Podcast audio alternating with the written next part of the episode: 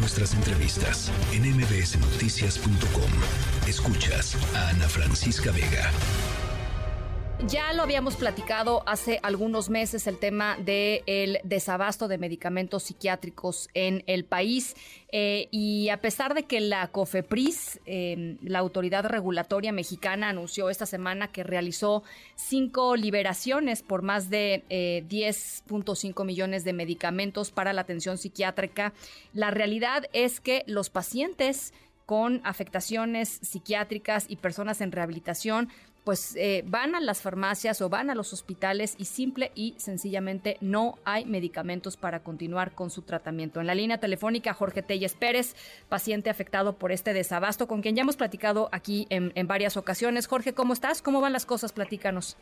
Hola, Ana Francisca. Eh, pues híjole, tan, antes que nada, eh, gracias por, por volver, no, por volver a recibir el tema de, del desabasto de medicamentos y pues nada, ha sido una lucha este, tediosa, larga, eh, como todas las que son en el sector de salud, ¿no? Eh, son, son temas que no se acaban de entender el por qué en, este siglo haya un desabasto de esta magnitud y sobre todo lo que nos molesta a nosotros, pacientes y familiares, pues es que no nos hayan dejado ninguna alternativa y que en la agenda del gobierno, pues no sé en qué lugar estemos, ¿no? Porque ni siquiera ya eh, se dignan a hablar de, este gran problema que hay. Este, ha sido una lucha este, llena de, Hemos tenido logros, sin embargo, como tú ahorita lo mencionabas, pues los lotes de medicamentos que han sido liberados no son suficientes, porque en muchos estados de la República sigue sin haber.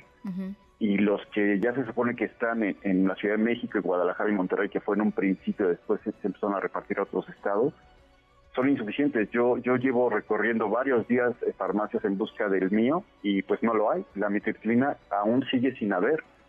Entonces, este, eh, pues ha sido una lucha este, difícil, ¿no? Para nosotros. Em, cuéntanos un poquito, eh, eh, digamos, el tema sigue igual de, pues, de, difícil como cuando platicamos hace algunos meses, en términos de, ya nos cuentas tu experiencia, pero de otras personas que estén cerca de ti. Sí, mira, por ejemplo, eh, te podría dar eh, eh, cifras, bueno, más bien fechas con respecto a este desabasto. El desabasto de la manera más importante se dio hace un poco más de cuatro meses. Sin embargo, hay un rezago de, desabasto de medicamentos como la clozapina, la metadona, la oxicodona, que llevan más de ocho meses.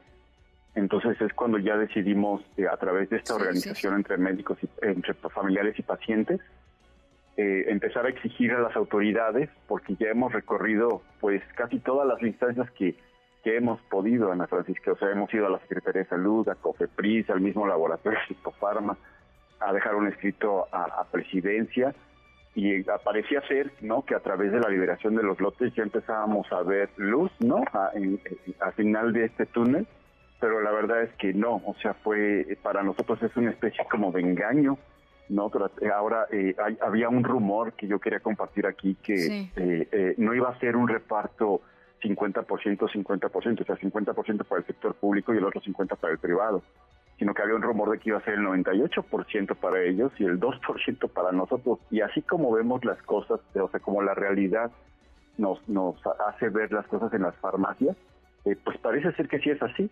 ¿no? Porque pues eh, imagínate cuánto es el 2% de 10.5 millones de, medicamentos liberados eh, para los pacientes que lo requieren, pues no es nada, no es nada. Entonces nosotros eso nos hace llenar de, una gran impotencia, ¿no? Porque nosotros en la Francia hemos sido, este, vamos, nuestra lucha ha sido de manera pacífica, eh, nos hemos dirigido a las autoridades con respeto, sin embargo no nos escuchan, ¿no? Y lo peor de todo es que ni siquiera en la conferencia mañanera se habla ya del tema y, ahora eh, para nosotros se nos hace una burla, o también para mí de manera personal, que ahora quieran hacer esta comisión para atender a la salud mental y, las adicciones, cuando, digo, hace poco se acaba de salir de, nuestro grupo de WhatsApp un compañero que lleva meses pidiendo la metadona porque él este, sufría la adicción a la heroína y ya estaba por dejar el tratamiento de la metadona.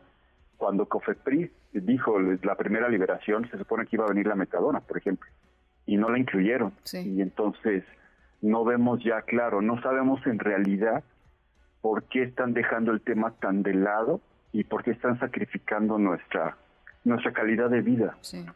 Que además, pues sin alternativas, ¿no? O sea, el, problema es que no hay alternativas.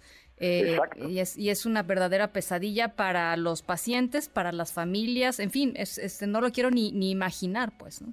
Así, así es, así es de terrible, es una pesadilla y entre nosotros hemos aprendido en este andar a darnos esperanza, a seguir luchando y seguir tocando puertas.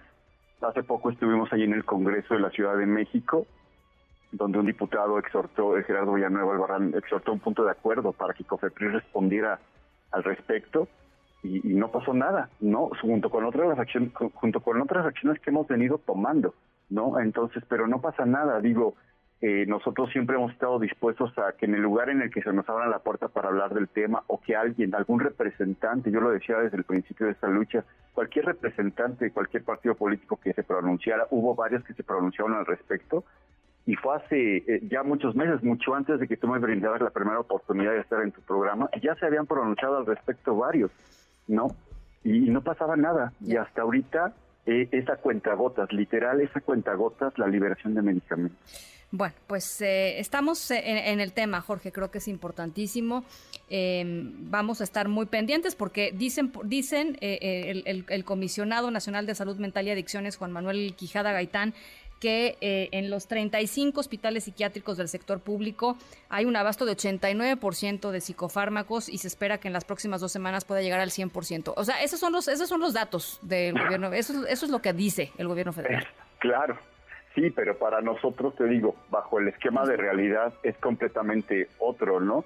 Eh, entonces, ya nosotros estamos incluso haciendo haciendo mención de, eh, estamos eh, promoviendo quejas en la Comisión Nacional de Derechos Humanos porque sentimos que es un derecho humano el que se ha pisoteado, el derecho a la, atención a la salud mental y tampoco ellos piensan que estamos yendo contra el laboratorio y no es así. Nosotros estamos únicamente queriendo que, que se le diga a la autoridad que por favor pueda pueda este, atender ya este tema y digo si, si el abasto en el sector eh, público eh, está creciendo pues qué bueno porque al fin y al cabo son pacientes que entendemos que también no no no nos gustaría que, eh, pasara lo mismo que nosotros hemos pasado.